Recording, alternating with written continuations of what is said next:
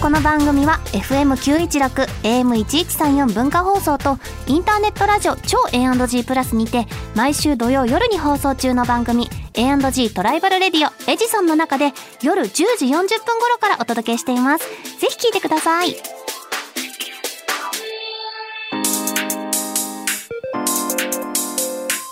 週刊秋田書店ラジオ編集部こんばんは、週刊秋田書店ラジオ編集部編集部員の赤崎千夏です。こんばんは同じく編集部員の伊藤健人です漫画が大好きな私たちが編集部員となって秋田書店の漫画作品の魅力をお伝えしていく番組それが週刊秋田書店ラジオ編集部ですさあ赤崎さん何今度の木曜日8月10日は赤崎さんのお誕生日ですハートの日ですなるほどそういう覚え方でいいんだキュンキュンキュンねでもいろいろあるよハー押してトの日、ハトの日、はいハットの日あーなはいはい、どもう何でもいいんだそうなん でも大丈夫結構いろいろあるねおはいーちょっと早い祝ってですけれどもはいおめでとうございますどうもありがとうありがとうございますすはいまあ今年今年というかこの年の一年の目標などあれば、もうちょっとまああの耳にタコができるようなねあの問いかけだと思うんですけどあまだタコできてないよ全然まだ一番目ですかまこれあこれそう言われたこのよしれトップだから全然タコじゃない全然タコってまなあいこれからずっと言われると思うんですけどねすタいコまってせんないけど、はい何ですか新たな一年の目標え必死に生きるえ必死に生きるいやまずちょっと大仕事が秋に控えてますんでそうでねすね家族増える予定なのでまあ健康にというかもう多分ね記憶なくすぐらいの感じになるんじゃないかなとはあ思いますよなんかいろんなことが起こり目すまぎぐてるしくてやそうそう子供二人になるからっぱさちょっと違うもんですか心構え的にはいやもう結構今一人でもいっぱいいっぱいだからさ、うんどうなっちゃうんだろうっていうのはあるけどまあそれを飲み込んで必死に生きるはいっていうのが次の1年の目標かない やすごい世界だ世界かすごい世界だそのなそののかな景色その景わ色かんなないけどまあでもなってみないとわかんないからそうそうそうそうそうまあまあまあやってみるよ頑張りまーす頑張ってくださいそれでは始めていきましょう週刊秋田書店ラジオ編集部スタートこの番組は秋田書店の提供でお送りします週刊秋田書店編集部会議ここからはさまざまなテーマに沿って取り上げた漫画作品を編集部員の僕たちがあれこれ掘り下げていくコーナーです今回のテーマはこちら近未来バスケットボールほう近未来だよただのバスケットボールではございません近未来はい、スポーツの大会などではすでに人の目で難しい判定を手助けするはい AI 審判なども導入されているという、ありますね結構いろんなところで AI が活躍してるっていう分野は多くなってきたよね最近ね。そう人の手で目でっていうところもありますけど確かにありますうんね、うんうん選手側はまだねないですけれどもまあそうだね AI 選手っていうのはまだ登場してないけど、うんうんうん近未来バスケットボールならありえるかもしれない、どういうことなんでしょうねどうなってる近ん未来でっしょうて100年以内のことを言うらしいんですよ一応そうなんだつまり今だと2123年まで死んでるね死んではさすがにねさす生がきてにたらねやべえそれこそもうなんかありますよもうなんか技術ねが AI でアシストされてなんかすごい臓器とかが AI で怖いなん怖いか怖い怖い治怖い療して100年以上人間が生きられるようになるみたいな、わねえそれ果たして世界はもしかしたら人間と言えるのかかんない不老不死をなんか臓器が全部 AI になってみたいなそれはそれで脳みそだけになってとかあるかもしれそれなはいそれでよ。怖いでそすようちょっとさゲームの世界とかであるじゃない脳みそがこうさ液体の中でプクプクプクってさあり培養されてっていうのはありえるそしたら100年以上生きられるかもしれない肉体が肉体の解それ放は肉体から解放されてる可能性はある人間 がなん AI によっかて赤崎さんがだんだんその AI のボス的な立場になる人の喋り方にな ってます大変なでんだすっけあのコポコポしてる世界観ちょっと好きなんだよね。まあわかりますけど SF 的なねわかるもうねそうそうそうそうそうそう近未来というかえ近未来100年以内に実現してほしいこと何かあるかいうーん車が空飛ぶおおこれ車が空それはあ飛ぶりそうと宇宙開発二ついっちゃった宇宙行きたいの行きたいですね行ってどうしたいのわあすごい小学生 あと宇宙人 ね宇宙人会いたいなみたいなぼんやりとした会いたいの本当会いたいですよだっているもんだってまあいるはいると私も思ってる派だよでもそうですよだってこの地球が証明ですからねまあ我々も宇宇宙宙人がいるという人から見たら宇宙人だからねそうそうそうだから宇宙開発とその、まあ、重力に反することって意外とそのやっぱ難しいんだなって思って意意外とねほら月面初めて着陸してからもそんなに進んでないし、ね、宇宙旅行とかじゃあ実現できるようになったら行ねく、行きますあの安価になったらあのお土安く産なっちょたうらだいおお土産ねなん月の石とかですか じゃあ分かった月の石で手を打とねえいくらね今ほら一応あるじゃないですかいうくまらあかかんだっけ一応ねなんか何千万とかかかるやつありますよねちょっとねっていうもうちょっと安くなったら 伊藤さんならえバカバカ言わないでくださいよポロッといけるんじゃないですか もう全部経費にしますよそしたら まあまあでもなんかそうだねいろんなところで発信したらある程度は認められる可能性はあるから、うん可能性行もあるってらっしゃいお土産待ってますせめてあの一桁万円台に下がった ら一桁万円台には下がるまだかじそゃあれこじそゃあ100じゃあ年後以上だ2よ桁万円台2桁万円台に下がるか下らそんがならないにだって2桁万円台ってなんかハワイとか行ったらもう終わっちゃうまあよ確かに確かにななんか宇宙行くなら3桁4桁じゃない、まずまあ、まず伊はね藤さんなら行けますよやはめいじてくだゃあ進めましょうはいさあそんな近未来バスケットボールというテーマで取り上げるのは「週刊少年チャンピオン」にて好評連載中の「ブルードット」です AI により人類が3つに分けられた近未来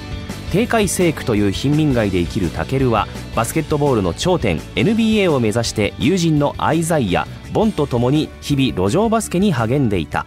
そんな時13年ぶりに NBA のトライアウトが開かれると知り堀翔一先生が描く近未来バスケットボールコミックコミックス第1巻が8月8日火曜日に発売ですはいということでこちらの作品でございます近未来バスケットボール AI によって人類が3つに分けられちゃったと、うんもう AI がものすごい発達していろんなところに AI がか介入していて人間がもう分かれちゃった、はい生きる世界が、うんっていう世界観になってますスポーツ選手ですらっていうそ、そうんもうな世界観みたいですねスポーツ選手とかも一握りのその俳優とか、うんそういう AI が真似できない業種の人たちだけが聖域っていう特別な場所で暮らせるみたいな、はいいやー行きたいけど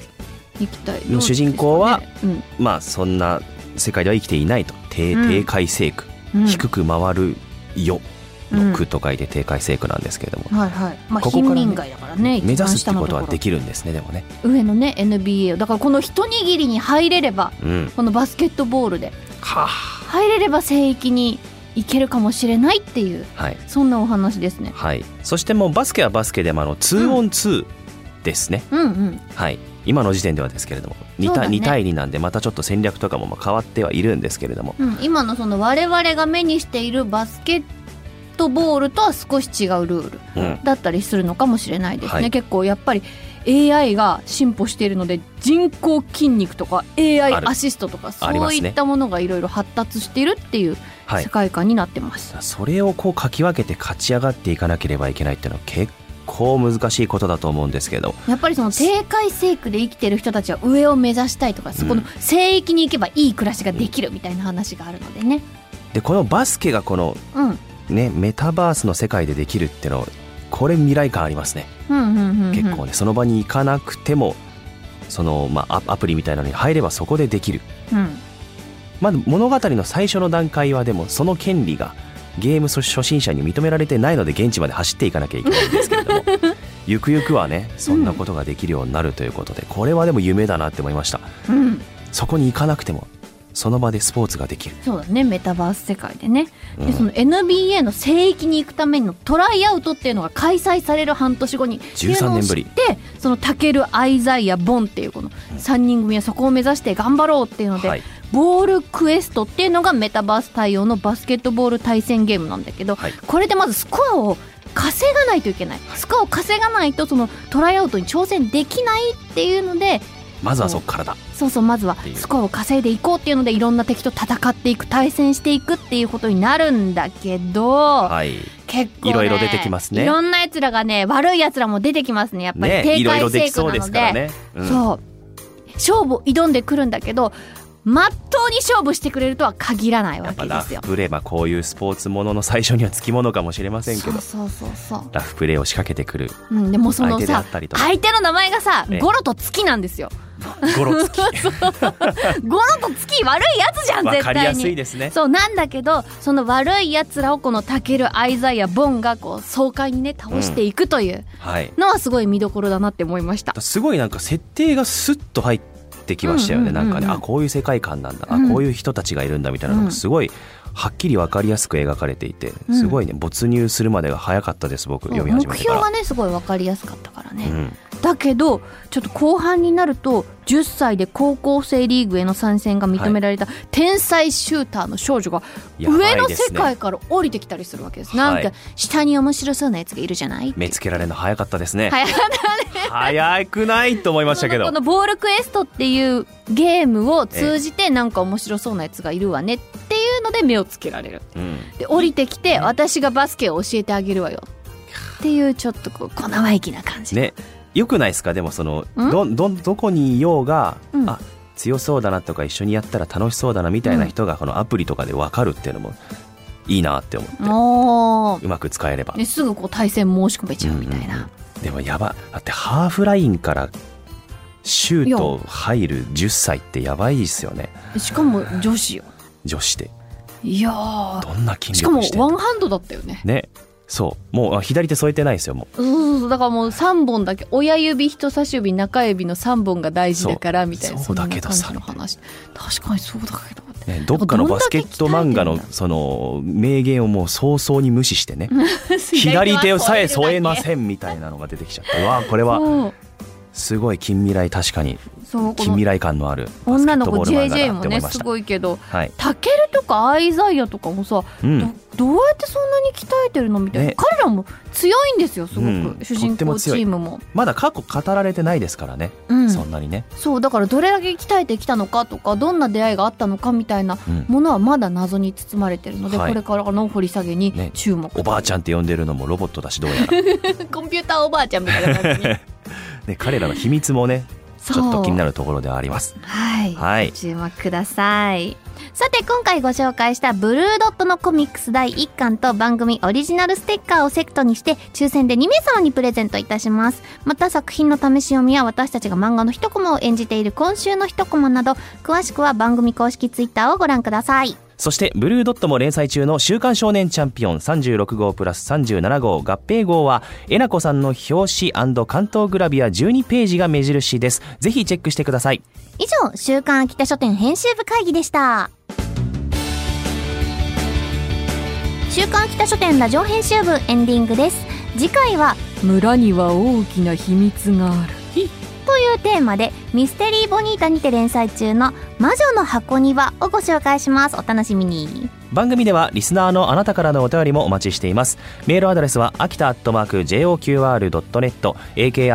アットマーク JOQR.net までお気軽にお寄せくださいまたこの番組のアーカイブがポッドキャスト QR その他各ポッドキャスト配信サービスにてお聞きいただけます詳しくは番組ツイッターをご確認くださいそれではお時間になりました週刊秋田書店ラジオ編集部お相手は赤崎千夏と伊藤健人でしたまた来週この時間にお会いしましょうバイバイこの番組は秋田書店の提供でお送りしました